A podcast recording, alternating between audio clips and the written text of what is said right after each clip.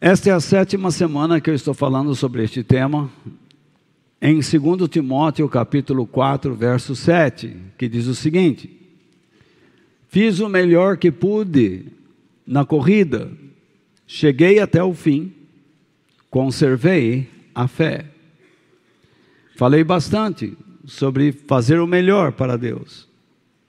Também meditamos sobre a importância de chegarmos ao fim, de termos um começo, um bom começo, para termos um bom fim. E estamos já na quinta semana falando sobre conservação da fé. Dentro desse tema, guarde a fé que é viva para Deus. Porque a fé apresentada a Deus não deve ser morta.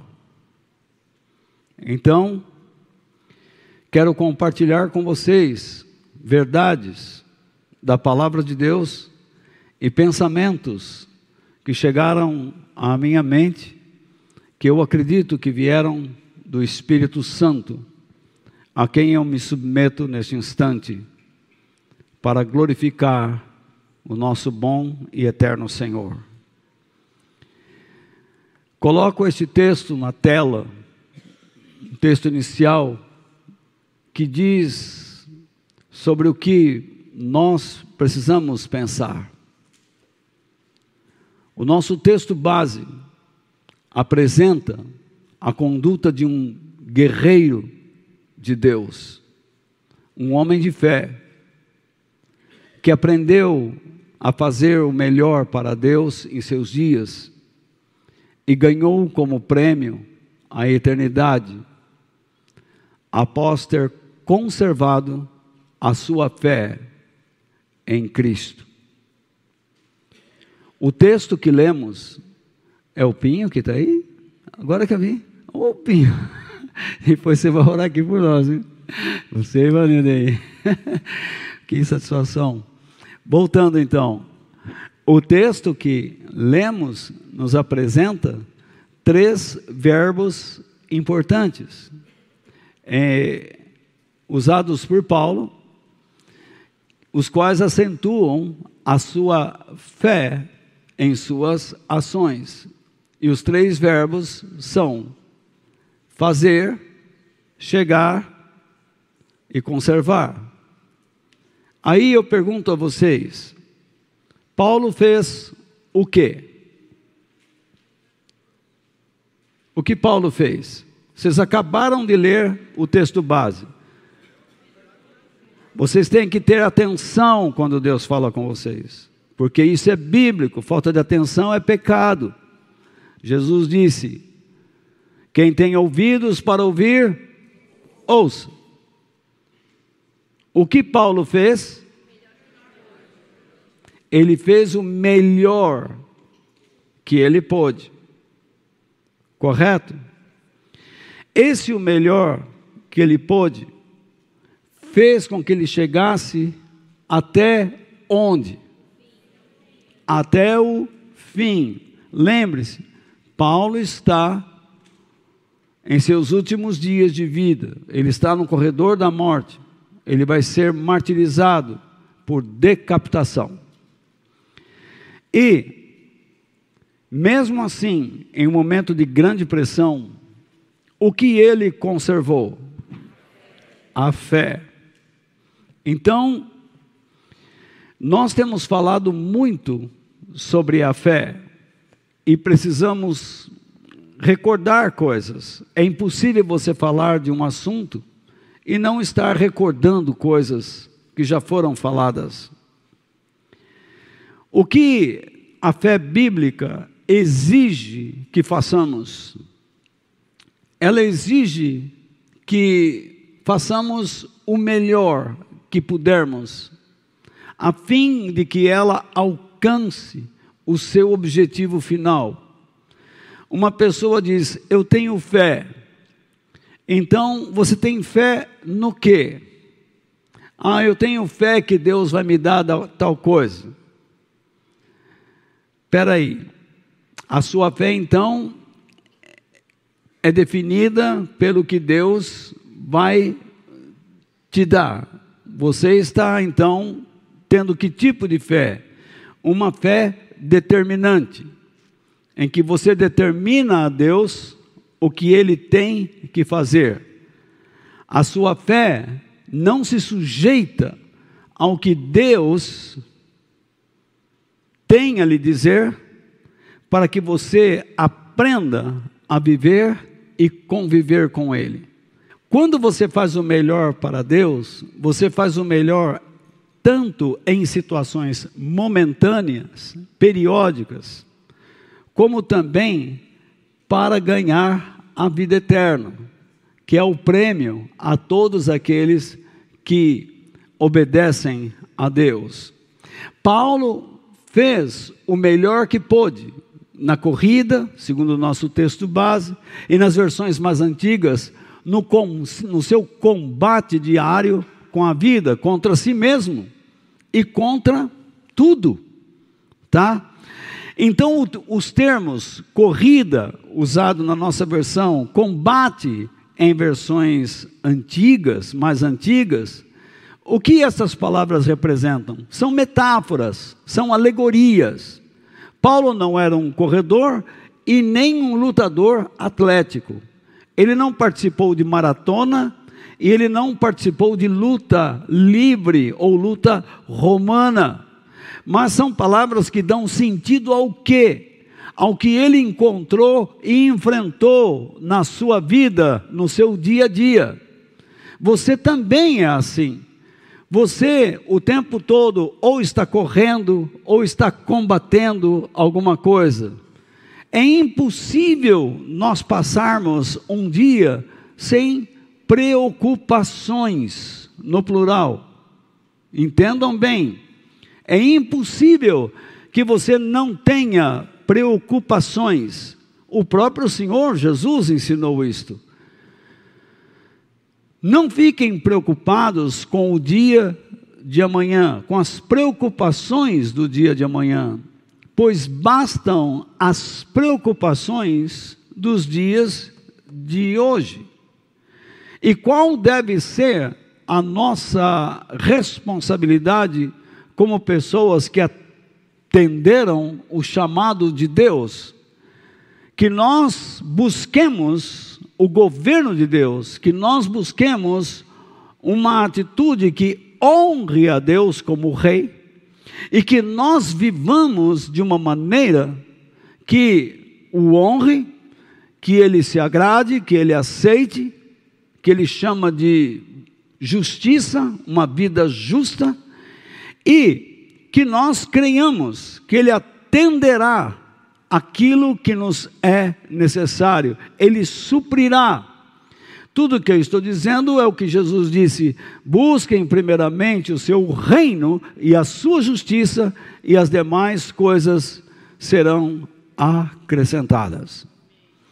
Paulo havia sido o que? um perseguidor voraz, feroz da igreja. E eu coloco nestas notas que vocês receberam por meio do nosso canal no Telegram. E caso você ainda não receba estas notas, é só você olhar abaixo nas descrições do YouTube e você vai encontrar um link para o canal é, Notas e Notícias. E você clicando lá, automaticamente você está inscrito e quando quiser sair, saia. Nós não vamos mandar mensagens de olá, bom dia, boa noite, boa tarde, olá, mamãe, papai, como é que vai? Nada disso. É, nós mandamos, às vezes, literatura, mandamos notícias, mandamos informações e, principalmente, as notas que nós usamos aqui para meditarmos e estudarmos. Então, Paulo foi um perseguidor da igreja, e ele diz isto lá em Gálatas, no capítulo 1, versículo 13, e eu coloquei aí. E um dia ele estava a caminho de Damasco para perseguir os cristãos naquela cidade, e ali aconteceu algo, ele teve um encontro com Jesus. Imagine Paulo, eh, não sei se ele estava em cima de um cavalo ou não, mas possivelmente estava, e por ele ser o líder de toda aquela uh, turma lá, né, daqueles soldados, e ele então estava indo na direção de Damasco, e uma luz veio dos céus e o atingiu, fazendo com que ele caísse, com que ele se dobrasse, com que ele colocasse o rosto no chão, ele foi ao pó, digamos assim, ele foi ao pó. E naquele momento ele ouviu a voz do Senhor e se converteu, e a sua conversão a Cristo mudou radicalmente a sua vida no mesmo instante. Eu vou dizer para vocês uma coisa: eu não acredito em conversão paulatina. Deixe-me explicar isso. Não existe conversão aos poucos. Isto é mais uma ideia que nós colocamos no Evangelho que não está na Bíblia. A pessoa vai se convertendo, ela vai se convertendo. Não, a pessoa se converte a Cristo e então ela vai se aperfeiçoando. Ela vai conhecendo a Deus e aprendendo a andar com Ele. Se uma pessoa não realmente se entregou a Deus e não se converteu, não teve uma mudança radical em sua maneira de pensar, falar e proceder, a sua conversão é uma mentira, é uma inverdade, é uma falácia, é um equívoco é simplesmente uma disposição mental, um estado psicológico alterado. A pessoa pensa que está recebendo uma grande um grande benefício, que ela está experimentando um grande momento na vida, mas tudo não passa de uma mera emoção. A conversão verdadeira exige arrependimento. Por isso que o primeiro ponto que eu trato com vocês é este.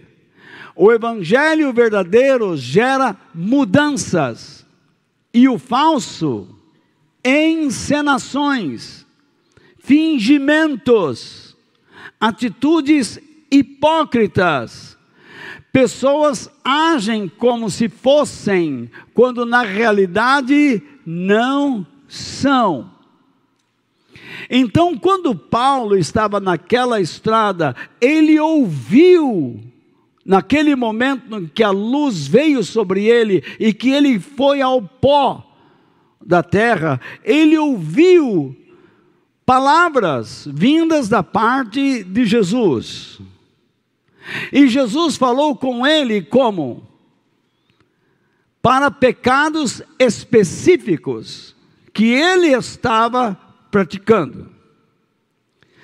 Algumas pessoas querem que o evangelho seja aplicado de forma generalizada. Isto não é bíblico. Quando Deus fala com as pessoas sobre os seus pecados, ele exige que os especifiquemos, para que as pessoas saibam do que Deus gosta e do que ele não gosta.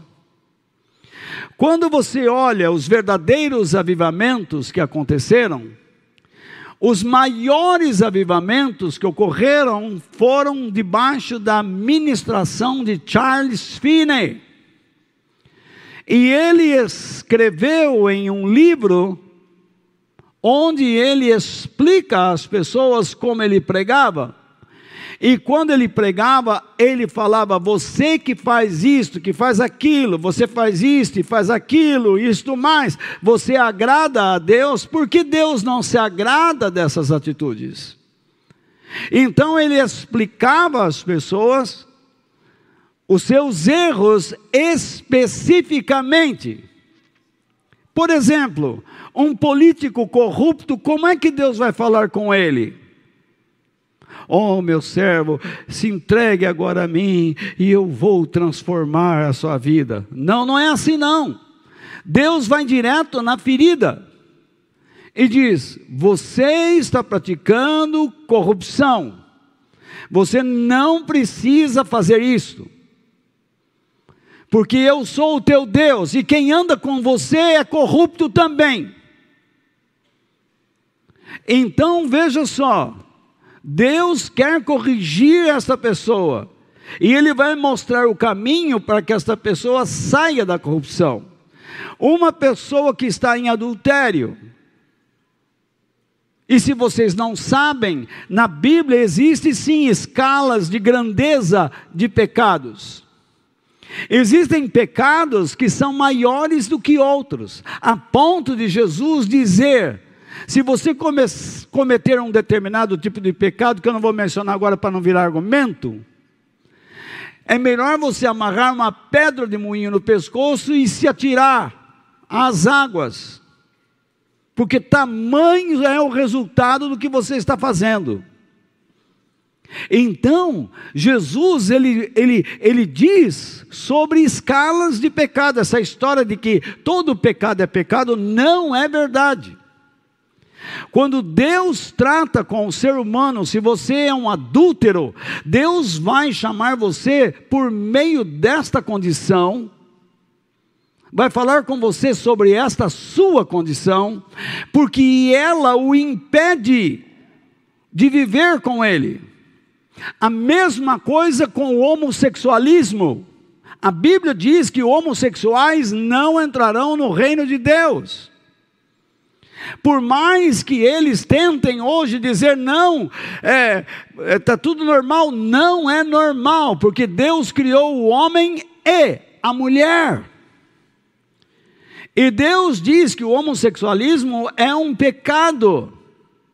Nós não temos preconceitos, eu posso conviver perfeitamente com pessoas homossexuais, acho extremamente educadas, muito mais educadas do que aqueles que não são. Muito mais bem-humoradas do que muitos outros, sem problema algum não, não peço para que se afastem daqui ou da igreja, mas Deus diz: se você continuar a viver desta maneira, você não entrará no reino de Deus, porque Ele deixou isto escrito. Se você é um mau marido, se você não ama a sua esposa, se você não ajuda o teu marido, não reconhece a posição que Deus o colocou. Não coloque a culpa na igreja, nos trabalhos de Deus, não coloque a culpa em terceiros. Deus vai tratar com você com este nível de pecado, de falta de zelo, porque isto está comprometendo a sua aproximação com Deus. Da mesma forma, o materialismo, da mesma forma, a, in, a incredulidade, a, o ódio, a raiva e uma série de outras coisas, a, a falta de honra de um filho para com seus pais, a incapacidade dos pais ao educarem os seus filhos adequadamente isto é pecado. E muitas vezes Deus precisa repreender as pessoas, especificamente nessas áreas, porque isso está comprometendo o relacionamento destas vidas com Deus. Suas escolhas. Porque você sempre está escolhendo determinadas coisas só para benefício próprio? Por que você não consegue entender que suas escolhas poderão afetar não somente sua vida, mas negativamente outras pessoas? Eu espero que vocês estejam entendendo onde eu quero chegar. Eu não quero massacrá-los, mas eu estou dizendo a vocês como Deus age. Se você não está se portando direito no seu relacionamento com o namorado ou a namorada, Deus falará com você firmemente para que você mude o seu comportamento, porque isto vai trazer complicações na vida conjugal. E se você está simplesmente vivendo aí com uma pessoa, ficando sem a preocupação de estruturar um relacionamento que glorifique a Deus, que represente a unidade ou a união que existe entre Cristo e sua igreja, Deus irá falar com você firmemente, severamente. Isto complica o nosso relacionamento. Porque você não está expressando a imagem e semelhança para da, da minha pessoa para a qual eu o criei e o formei. Você percebe, você entendeu o que eu quero dizer? Essa história de evangelismo e dizer e pregar na praça, na rua, no ônibus, no trem, dizendo: "Hoje Jesus quer te salvar". Salvar do quê?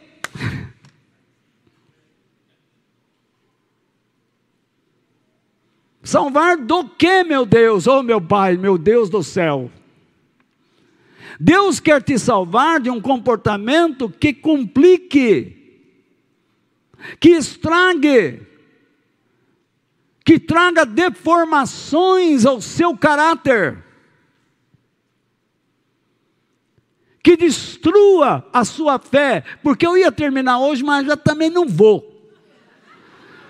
Vai ser a semana que vem. Muito bem, já falei demais agora. O apóstolo Paulo tinha pecados específicos que estavam atrapalhando a sua vida com Deus. Ele era um homem de fé, ele era um religioso, ele era um fariseu.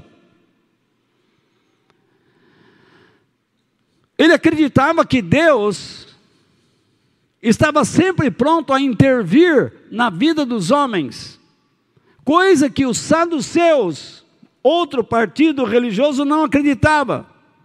Eles diziam que Deus já havia feito tudo e viva do jeito que quer, porque está tudo certo. Era naturalmente que os saduceus era o partido dos ricos. Geralmente os ricos gostam de um evangelho assim: um Deus que aceita tudo. Deixa o Deus com a vara para os pobres.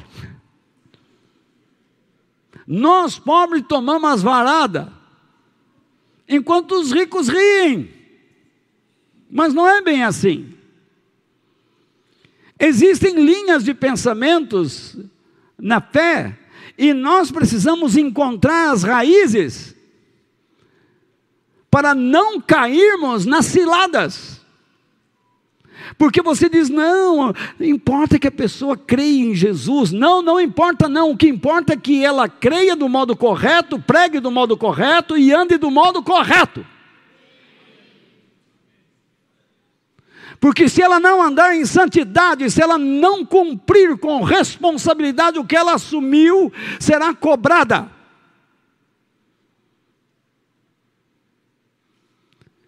Ou vocês nunca leram de Deus não se zomba, porque aquilo que o homem plantar, isso ele colherá. Então não me venham com churumelas. Então o apóstolo Paulo foi cobrado pela sua ignorância, desmazelo, falta de fé, sobre o tempo e os planos de Deus. Ele leu, estudou a Bíblia, a Torá e os profetas e não entendia que aquele era o tempo da vinda do Messias. Ele foi censurado acerca do seu fanatismo religioso, orgulho religioso, que o tornava cego às verdades e aos ensinamentos de Jesus. Que ele era o Messias. Paulo foi censurado quanto ao seu ódio destruidor, ao modo como Deus estava chamando as pessoas para cumprir as leis de Moisés em Cristo Jesus. Ele não podia perceber que Jesus cumpria cada vírgula da lei de Moisés. É a cegueira espiritual. Quando Jesus apontou esses pecados específicos, e quando ele aponta os pecados que complicam o nosso relacionamento com Ele, qual é o seu intuito? Que nós arrependamos. Jesus queria que Paulo se arrependesse, que ele fosse transformado na sua maneira de pensar e que agisse em conformidade com as instruções divinas. Se Deus fala com você cada vez que você vem aqui e você o ouve, é porque Ele quer que você tenha uma vida transformada, primeiro no seu pensamento e depois nas suas ações. É uma transformação do interior para fora, porque a encenação é só de fora para fora, é pura casca.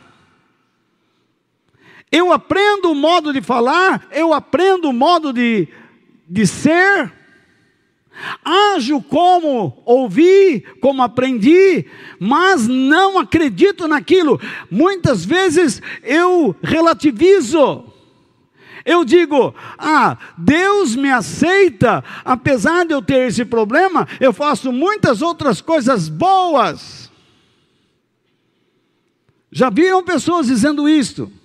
Se Deus está apontando a você que você precisa mudar, não me venha com desculpas dizendo não, eu faço muitas coisas boas e Deus vai aceitar o que eu faço de errado. Não. Jesus disse: brilhe a sua luz diante dos homens, para que eles, vendo o que vocês fazem, glorifiquem o Pai de vocês que está nos céus. É por isso que nós ouvimos o Evangelho. E quem ensina tem que ter a autoridade. Não pode ter medo de perder amigos.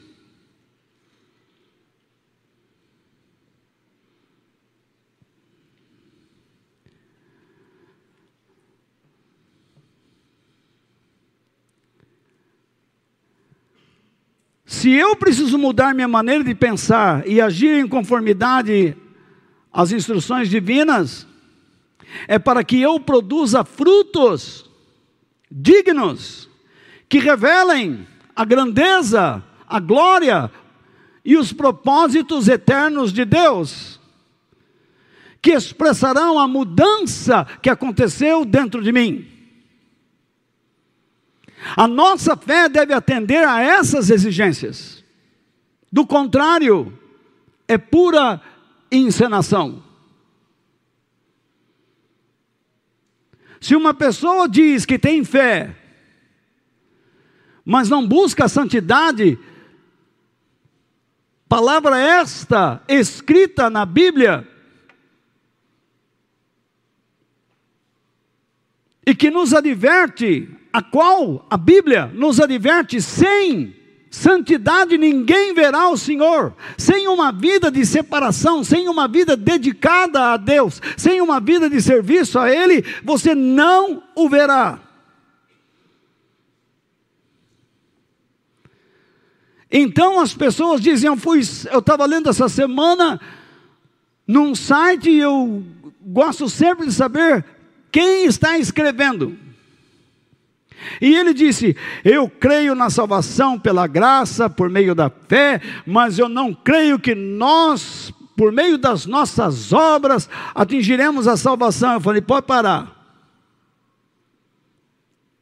As obras são os únicos meios que provam que você é obediente a Deus. Aquele que não produz alguma coisa é porque é desobediente. Mas eu não devo produzir o que eu quero, eu devo produzir o que Deus quer. Por isso que ele vai tratar com certos pecados específicos que podem complicar a minha atuação com ele, a minha unidade com ele.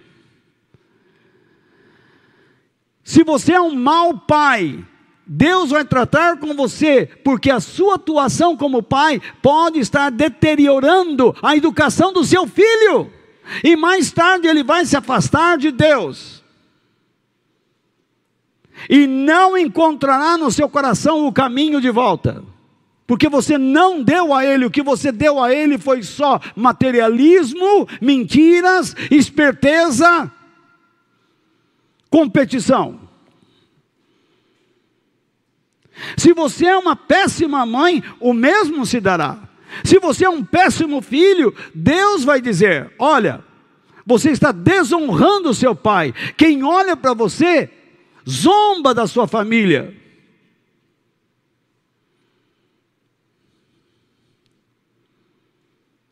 Eu não estou dizendo que os seus filhos se afastaram de Deus, não querem saber de Deus, que você é culpado. Porque muitas vezes há pais piedosos que passaram para os seus filhos ensinamentos riquíssimos, preciosos, mas eles escolheram.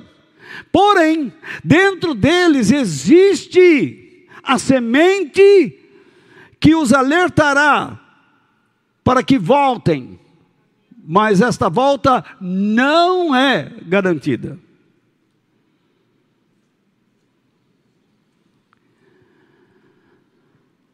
Vejamos bem o que Paulo ouviu e como ele se rendeu a Cristo. Em Atos capítulo 9, versículos 4 ao 6, vocês estão comigo? Creio que Deus falou conosco coisas importantes. Podíamos parar aqui, mas eu não vou parar. Então veja só. Ele, Paulo, caiu por terra e o que? Ouviu. Tem gente que vem aqui e não ouve. Se quer ler.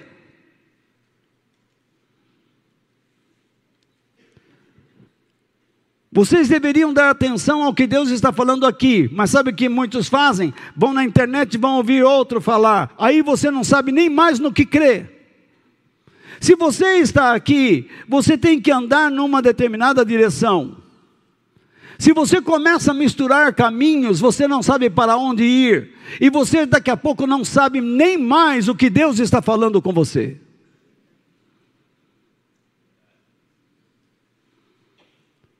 Então veja só, a voz lhe dizia: Saulo, Saulo, esse era o seu nome em hebraico. E Jesus mais tarde o troca para o grego, Paulo, que é a mesma coisa. Ah. Por que você me persegue? Isto é, por que você me maltrata e hostiliza? Saulo perguntou: Quem és tu, Senhor? Na verdade, segundo está escrito em Atos, capítulo 22, verso 10, Ele diz: Senhor, o que devo fazer? Ele reconheceu que era a voz de Deus, ele reconheceu que era a voz do Eterno. E logo ele diz: O que devo fazer? É isso. Conversão é isso. Eu sei que o Senhor falou comigo, e agora, como é que eu vou proceder? Como é que eu vou te agradar? Então ele respondeu: Eu sou Jesus. A primeira coisa que você tem que entender é: Eu sou. É a mesma palavra que Deus disse a Moisés. Eu sempre existo, eu sempre existirei, eu sempre estarei.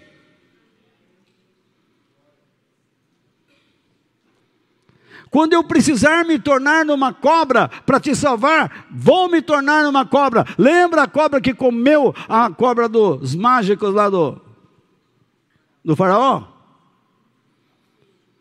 Se eu precisar me tornar numa coluna de fogo, me tornarei para aquecê-lo. É isso que significa eu sou o que sou. Você vai perceber que eu estou com você de diferentes maneiras, nos momentos em que você sequer espera, e vou agir de uma maneira que você sequer podia imaginar. Tudo por tua causa, porque eu te chamei, eu te escolhi, eu te amei.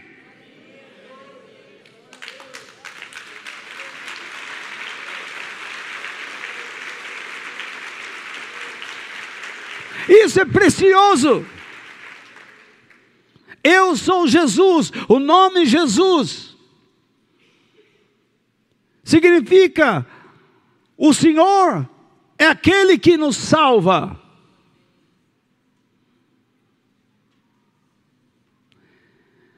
E então ele diz: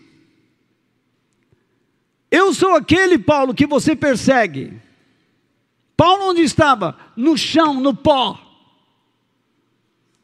E agora Jesus disse: levante, levante-se. Sempre que Deus manda ou fala com você, você vai lá para baixo. Sempre que eu vejo alguém dizendo, Deus falou comigo, ah, ah, você sabe, uma, você conhece uma pessoa que ouviu Deus. Ele tem autoridade. Quem sai da presença de Deus sai com autoridade. Você nota que da vida dele exala poder. Não são ideias. É a própria vida de Deus, é o Espírito Santo, é a graça de Deus. Ele exala fé, ele me motiva a amar, ele me motiva a respeitar Deus eu me coloco sob o teu juízo. Para que você avalie se estive ou não na presença de Deus ao lhes informar sobre essas coisas. A cada domingo, a cada terça-feira, levante-se. E então Deus diz: coloque-se de pé. Para quê? Para fazer algo. Entre na cidade. Alguém lhe dirá o que você o quê? Deve fazer. Porque quem realmente está com Cristo tem que fazer algo. Não tem esta conversa, não sou salvo por obras, conversa fiada. Tem que fazer sim. E essa turminha que fala que não é por obras, vive fazendo o que não deveria ser feito, em vez de fazer o que deveria ser feito.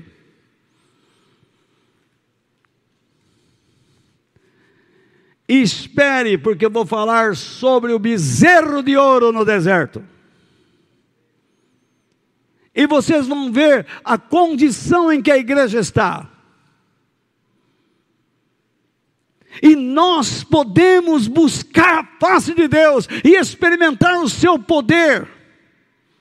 Deus está falando com o homem: faça o que eu vou dizer para você fazer, e você será um homem diferente, poderoso, você vai mudar o mundo. Paulo vai para a cidade, encontra o homem Ananias. E ele explica as razões de tudo o que lhe aconteceu na estrada para Damasco. Ananias ora por ele. Paulo volta a enxergar porque Paulo ficou cego.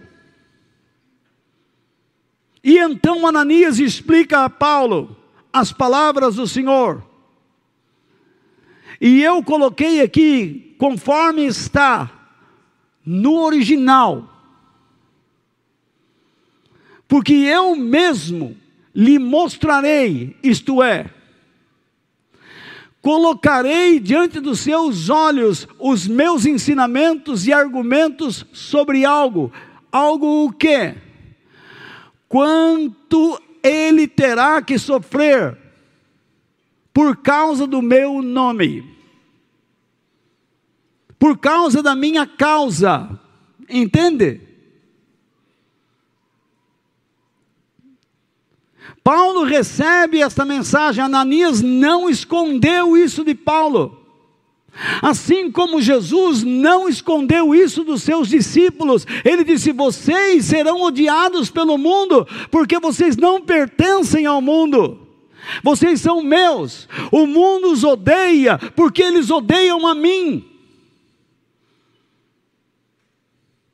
Porque as pessoas querem que nós nos calemos, porque as pessoas querem domar nossas palavras. Porque partidos políticos estão tentando adulterar os ensinamentos de Deus. Eles estão arrumando condenação para si próprios. Você pensa que esse bando de comunistas e socialistas vão escapar do fogo eterno? E quem vota neles também não vai a menos que se arrependam. Porque estão fazendo um grande mal à humanidade.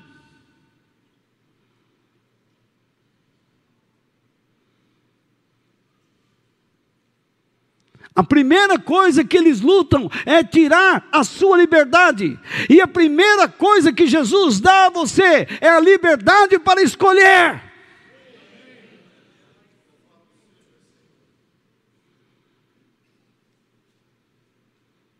Quando você se associa a ideias que contrariam os princípios da palavra de Deus, isto diz que você é contra Deus. Ou vocês nunca leram que a amizade do mundo o faz se tornar inimigo de Deus?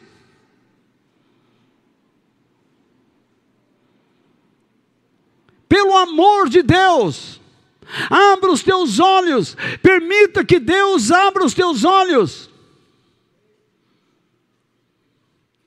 Quando Ananias orou por Paulo, os seus olhos foram abertos. Sabe o que significa?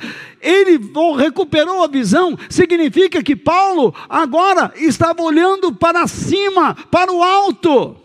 Ele não estava mais com uma visão horizontal em direção àqueles que ele queria matar, destruir e roubar a fé. Agora ele estava olhando para cima, para onde ele deveria estar sempre olhando e dizendo: Senhor, o que eu devo fazer para te glorificar, ser uma pessoa abençoada? É isso que você, pai, mãe, filho, deve fazer: olhar para cima e perguntar a Deus: como eu posso ser um marido melhor? Como eu posso ser uma esposa melhor? Um filho melhor? Um pai, uma mãe melhor? Para que a minha família seja abençoada, meus filhos sejam abençoados, meu marido ou esposa sejam abençoados por ti, ó oh Deus, em um mundo caótico, sujo e imundo.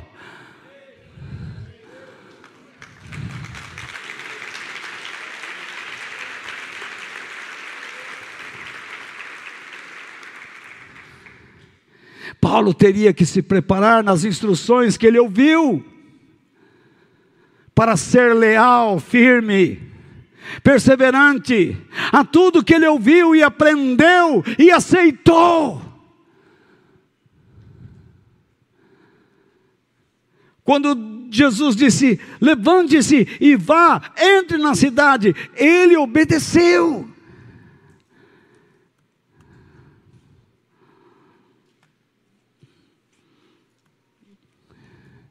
Por isso, a sua fé precisa estar viva e firme para servir a Deus, especialmente em situações adversas. Porque veja o que Ananias disse para Paulo: Você terá que sofrer por causa do meu nome. Esta é a mensagem que Deus deu a Ananias para falar com Paulo. Sabe qual é a mensagem dos profetas para você hoje? Deus está abrindo a porta, Deus tem uma mala. Só não fala o que está dentro da mala.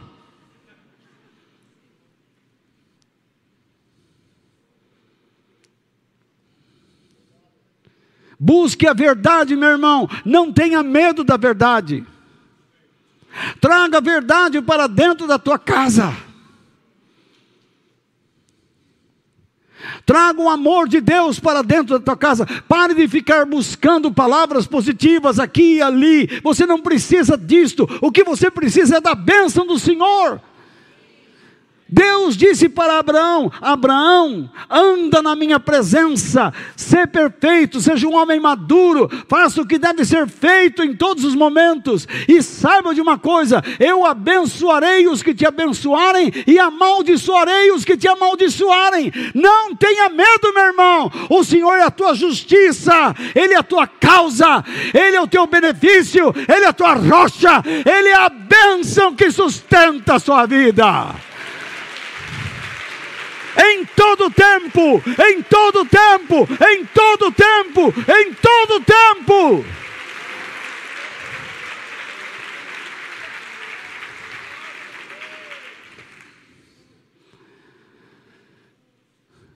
Paulo, esse Paulo aprendeu, se preparou a, a aplicar a palavra de Deus em cada situação, a fim de vencer primeiramente a si mesmo é isso que nós precisamos fazer, vencermos a nós mesmos.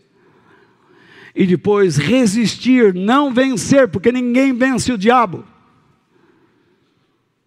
Você o resiste. Você resiste àquele que mantém a mente dos incrédulos na escuridão, na ignorância acerca da glória de Deus.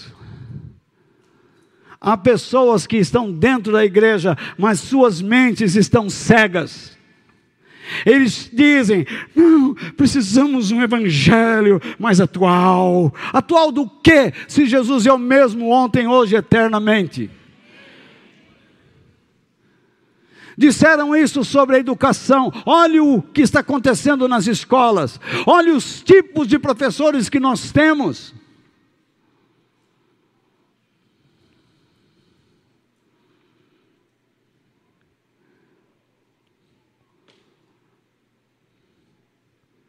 Que upgrade nós vamos dar?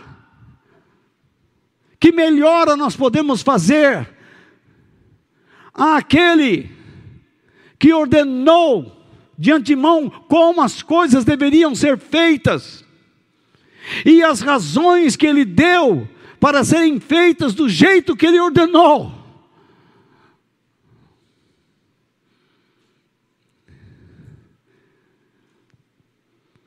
Algumas pessoas falam assim: ah, mas ele grita quando fala.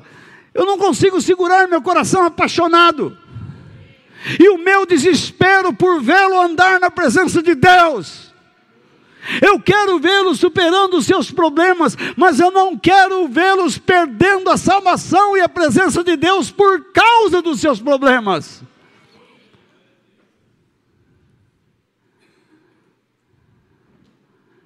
Veja o exemplo de fé, já já na vida de Paulo.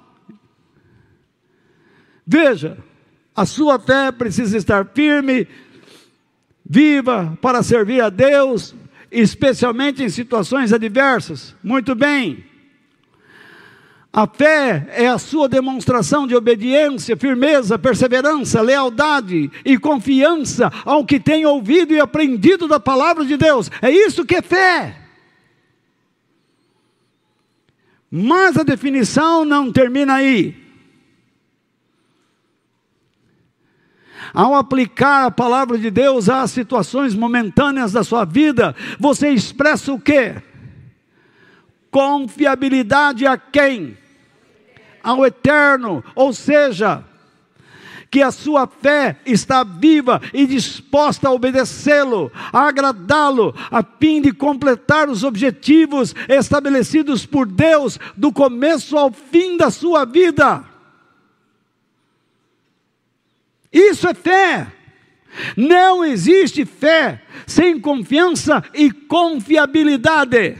Deus tem que olhar para você e dizer: Eu confio neste homem, eu confio nesta mulher, eu defendo este homem, eu defendo esta mulher.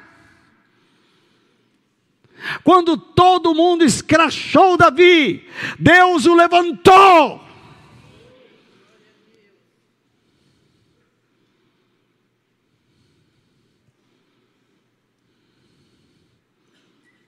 Quando disseram que Moisés estava acabado, ele surgiu do deserto.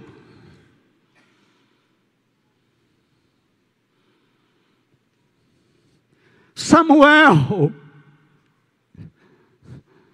Jeremias, joguem esse Jeremias na cisterna. Esse porco, esse imundo, que só sabe falar mal contra a gente, é um negativista. Nós precisamos de Jeremias nos dias de hoje. Essa conversinha de pregaçãozinha e de que nós precisamos de gente que fale o coração. Que saia com o cheiro da cisterna, não importa, mas que tenha o aroma e o cheiro do céu junto. Precisamos de Jeremias. Homens cheios do Espírito Santo, que reconhecem a sua época. Nós precisamos de homens e mulheres como Sadraque, Mesaque e Abdinego, que estão dispostos a não se dobrar.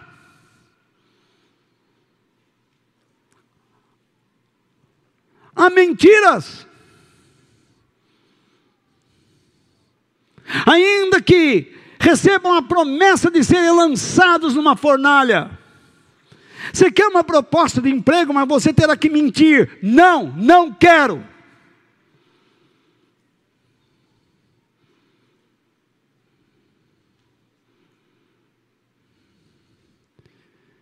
Finge que não vê. Não posso fingir. Cada vez que eu pegar você na tramóia, eu vou ter que denunciá-lo diante de Deus.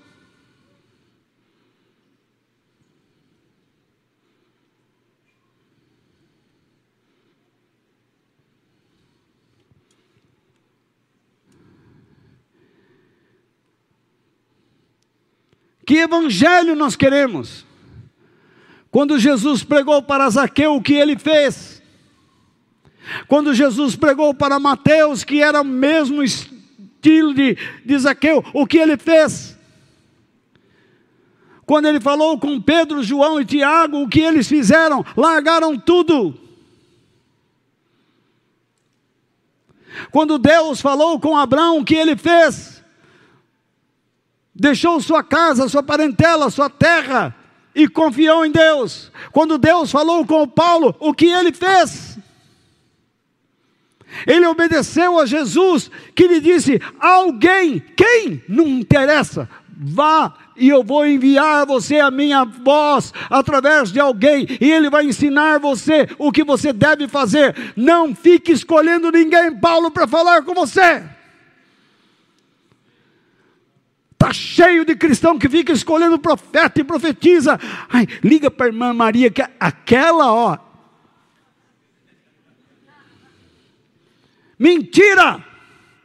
Quando Deus quer falar com você, Ele fala por meio de alguém que você diz: jamais esta pessoa conheceu a minha vida, jamais falará alguma coisa a meu respeito, mas de repente Deus despeja o céu sobre a sua vida e você cai por terra e Deus te levanta e diz: vai!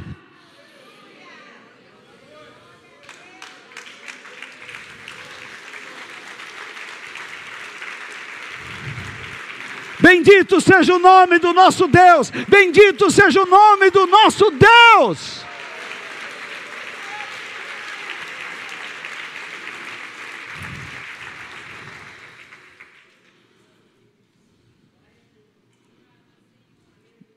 Pare de ter medo.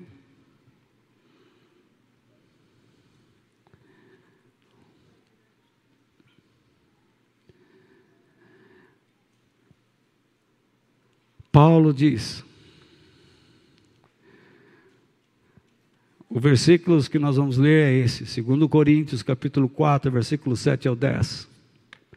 Porém, nós que temos esse tesouro espiritual, o que, que é isso? É o que ele estava dizendo anteriormente.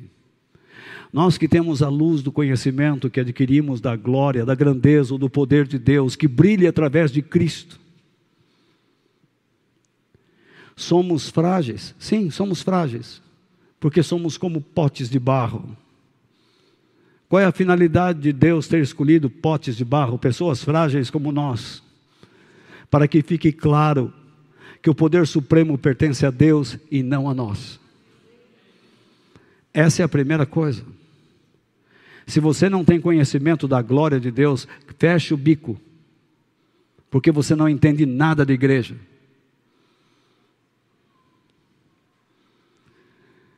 Eu sofro nesse caminho há quase 50 anos. Já ouvi muita coisa, já ouvi muita coisa que dizia: isso é avivamento, aquilo é avivamento. Eu espero os resultados. O que as pessoas vão fazer.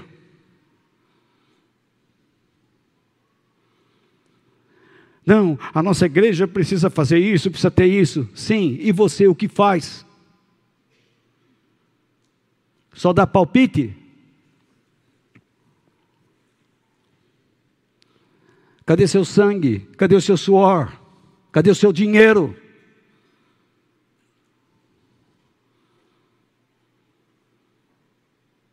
Eu sempre dei a Deus o que é de Deus.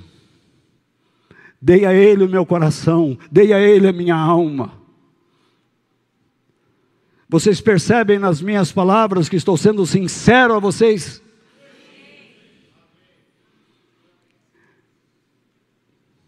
Eu não vim aqui fazer tipo. O meu desejo era cair morto, como se fosse a última vez que eu falasse a vocês. Porque eu quero que você tenha uma família abençoada, filhos abençoados. E não seja enganado por religiões que aceitam seus interesses que não lhes diz nada.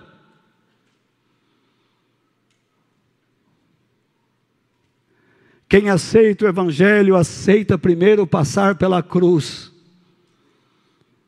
Como você vai ver agora. Mas se você não tem essa glória de Deus, esse brilho de Deus que brilha em Cristo, você não suportará a vida.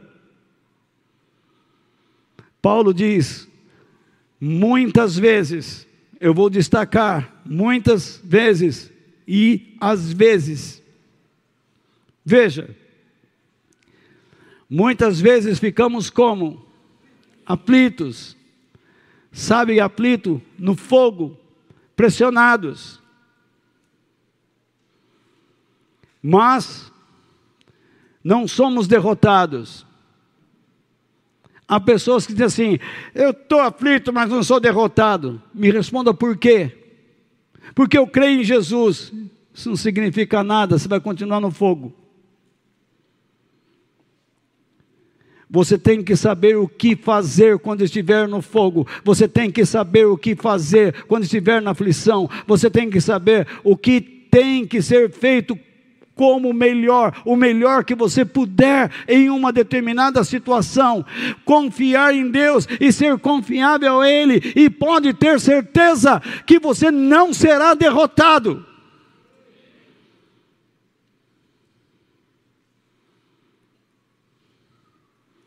Algumas vezes, devia ter colocado verde lá, esqueci. Algumas vezes, ficamos o quê? Em dúvida, em dúvida, mas nunca ficamos desesperados. Sabe o que é dúvida? Perplexidade. Você não encontra caminho. É como se você fosse lançado no mar. Você caiu do navio. Ele foi embora.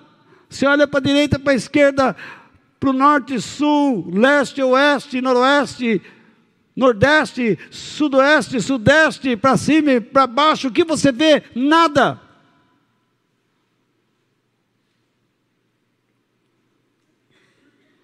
O que eu devo fazer para Deus nessa situação, que não vai prejudicar ninguém? Vou bater a cabeça na parede, vou ficar gritando dentro de casa, vou tirar panelas nos outros, Vou descarregar em alguém, vou aceitar essa filosofia. Você está nervoso? Descarregue em mim. Se eu descarregar o meu nervoso em você, eu te mato.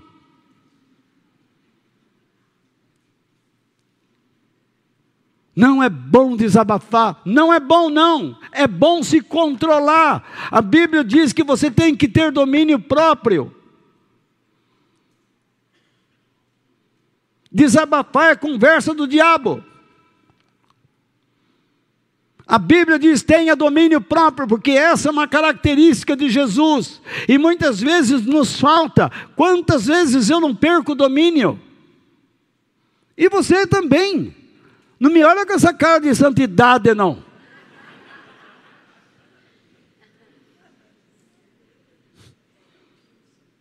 Ficamos nervosos, batemos, socamos a mesa, batemos a porta do triste e humilde banheiro.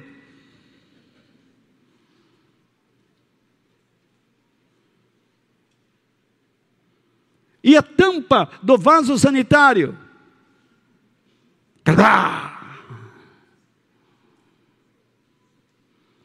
Chutamos o cachorro.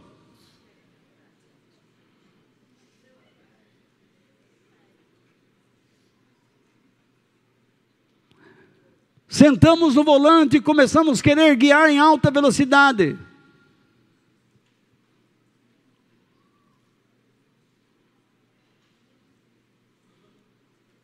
Fazemos absurdos, atitudes absurdas. A Bíblia diz: tenha temperança. Se você seguir o Espírito Santo, ele vai te ensinar a ter temperança e você não será dominado pelo desespero. Temos muitos inimigos.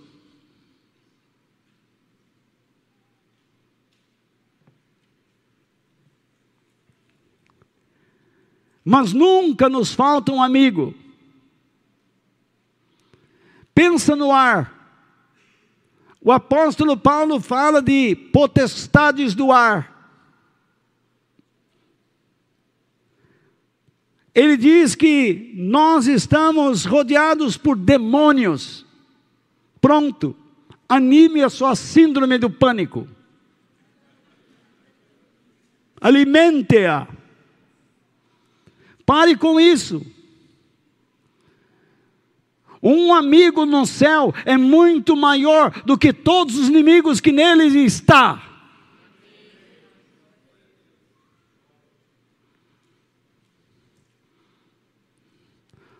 Oh, quão grande amigo.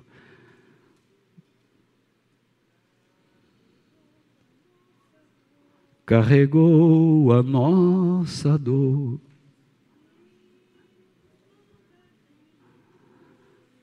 E nos manda que levamos aos cuidados do Senhor. Amém. Ele é o nosso amigo? Está melhor que a minha cabeça, hein?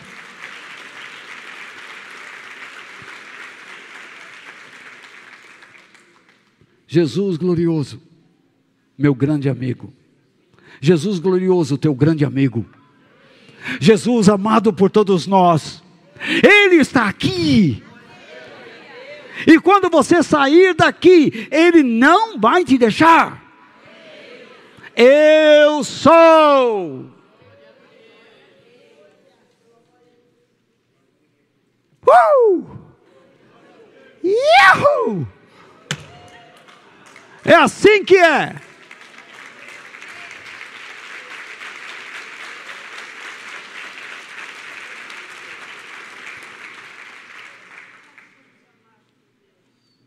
Às vezes somos gravemente feridos, às vezes, abatidos, mas não somos destruídos. Acabamos com ele. Você só vai acabar com ele ou com ela quando Deus quiser. Acabamos com Paulo. Nós estamos falando dele hoje.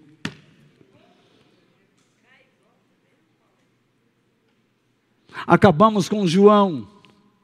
Nós lemos sobre ele até os dias de hoje. Crucificamos Jesus. O, o que? Crucificamos. Vocês esqueceram de algo? Ele ressuscitou.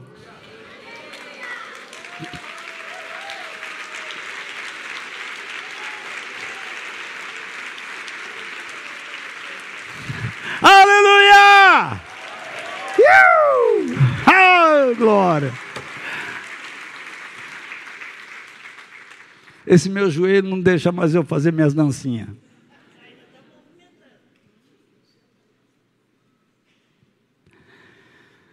Enfim, aí está. Levamos sempre no nosso corpo mortal a morte de Jesus. O que significa isso? Nós nos conduzimos a morrermos para nós mesmos em Cristo, a fim de vivermos para Ele. Quando Ele diz nós trazemos o nosso corpo à morte de Jesus, significa esse corpo tem que morrer. Morrer onde? Em Cristo, na cruz com Cristo. Morrer para si mesmo. É o que eu disse, Paulo lutava contra si mesmo. Com que finalidade? Para que também a vida dele seja vista no nosso corpo. Se esse corpo morre, assim como Jesus ressuscitou, eu vivo na ressurreição dele. Para que Jesus que está vivo e vivendo em nosso espírito, no poder do seu Espírito Santo, se manifeste através de nós em pensamentos, palavras e ações, que são as boas obras, as ações divinas. Amanhã Deus te dará oportunidade para compartilhar com alguém. Hoje à noite você terá que conversar talvez com seu filho, sua filha.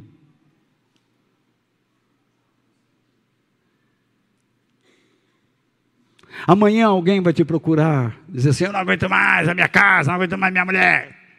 Sempre assim. Se você é homem, alguém vai reclamar da mulher.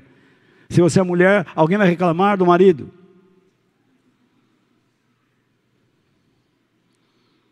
E o que você vai dizer?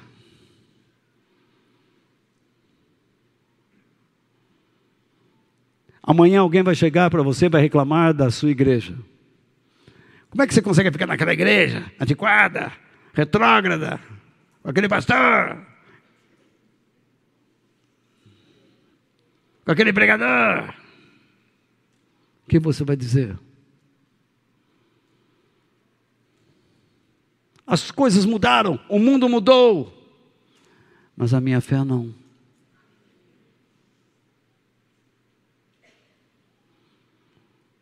Vocês estão enganados. Vocês estão colocando a vida de muitas pessoas em risco, a vida de seus filhos em risco, por não serem as pessoas que Deus derrubou, levantou e mandou para ir em algum lugar e escutar alguém lhes dizer o que deveria ser feito mas vocês resolveram fazer as coisas por conta própria. E deu no que deu. E você não imagine no que dará. Se este meu corpo tem que morrer para si, para os seus desejos, é porque eu tenho dentro de mim o desejo de viver para Deus por meio da vida ressuscitada de Jesus. E eu encerro dizendo: a fé que é viva para Deus o faz enxergar o que para o homem natural. Eu tirei aquele para e voltou lá. Voltei a colocar, mas a fé que é viva para Deus o faz enxergar o que o homem natural. Tira aquele para, para, Pedro, Pedro, para. O que o homem natural não consegue enxergar. O homem natural não enxerga. O que eu quero dizer com isso? Veja bem, Eu sei que você está passando por lutas. Mas nós vimos que se você se portar condizentemente, em conformidade a Deus, você não desistirá. Você não será derrotado. Você não estará debaixo do, das rédeas do desespero. Você não será destruído. Nunca lhe faltará um amigo, tanto no céu como na terra. Pode ter certeza disto. Sempre foi assim comigo. Cumpra o teu dever com Deus, e você vai ver o que Ele fará na sua vida. Em vez de você ficar buscando essas campanhas, essas correntes, essas novenas idiotas, aplique-se a fazer a vontade de Deus. Aprenda o que você deve fazer. E você verá o que Deus fará na sua vida. E essa pequena e passageira aflição que sofremos vai nos trazer uma glória enorme e eterna, muito maior do que o sofrimento. Então vamos lá. Aí começa a entrar certas palavrinhas que depois delas nos trazem segredos. Porque nós não prestamos atenção nas coisas que se veem, nós não ficamos contemplando o que estamos vendo. Mas, aí vem o adverso, a atitude contrária. Mas nas que não se vêem. Isso o homem natural não vê. Você olha para uma pessoa, seu filho, ele está agindo daquela maneira e o que você vê nele? Um desobediente? Não. Você está vendo alguém que precisa se arrepender, que precisa da ação de Deus, que está sendo influenciado por um espírito errado. Amizades erradas. E agora, você tem que se preparar para conversar com ele. Não é bater nele, mas sentar como amigo e conversar, chorar com ele, abraçá-lo.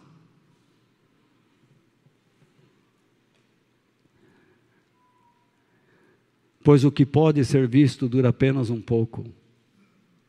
Agora, em relação à vida. Mas o que não pode ser visto dura para sempre. Essa vida que você vê hoje, a picanha, a cerveja, dura muito pouco. Mas as delícias na mesa do Senhor, preparas-me uma mesa, um banquete. Habitarei na tua casa para todo o sempre. Disse Davi: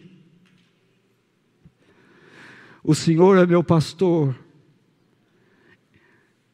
Esse nada não existe na Bíblia. Todas as traduções colocaram esse nada, ele não está lá.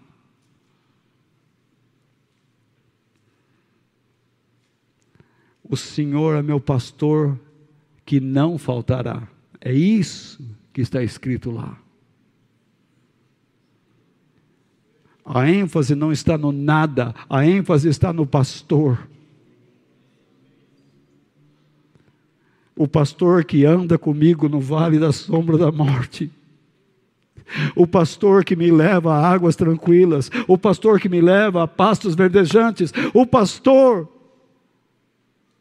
que prepara uma mesa para mim, na presença dos meus inimigos. Olhem para mim e vejam o quanto eu estou sendo servido por aquele que não me falta.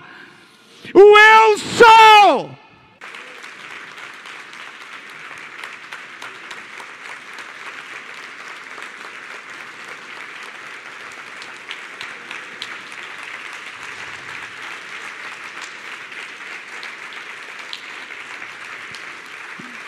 Louvado seja Deus. Uh! Bendito seja o Senhor.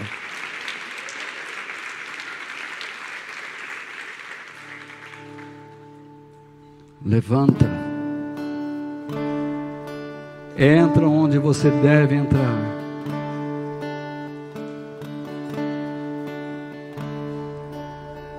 Deus lhe dirá o que deve ser feito.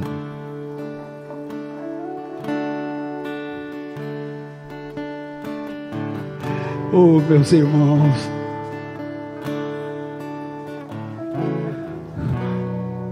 escuta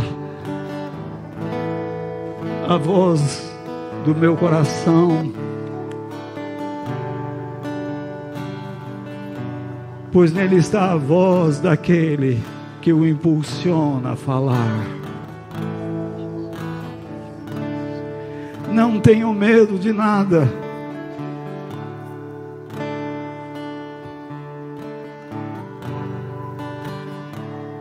É justo que se assustem. É justo que se preocupem. É justo que se encontre desespero em sua vida. E machucados. E a solidão.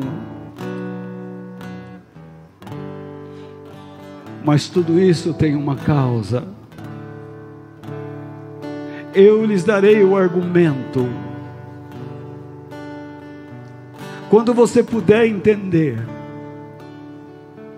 das razões de você estar passando o que está passando. E então você entenderá o quanto a sua vida foi útil para o meu reino e para tantas outras que estão ao seu redor. Você as fortaleceu quando pensou que você estava fraco. Eu fui a tua força. Eu dei a minha graça. E você suportou tudo pela fé.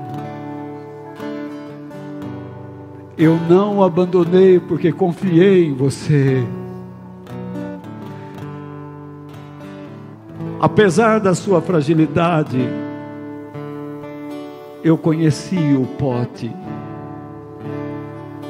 no qual depositei o meu tesouro.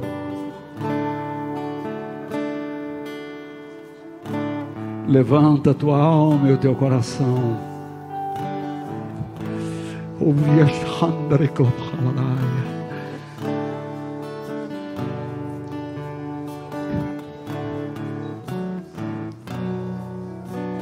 e me ame, porque eu te chamei para ser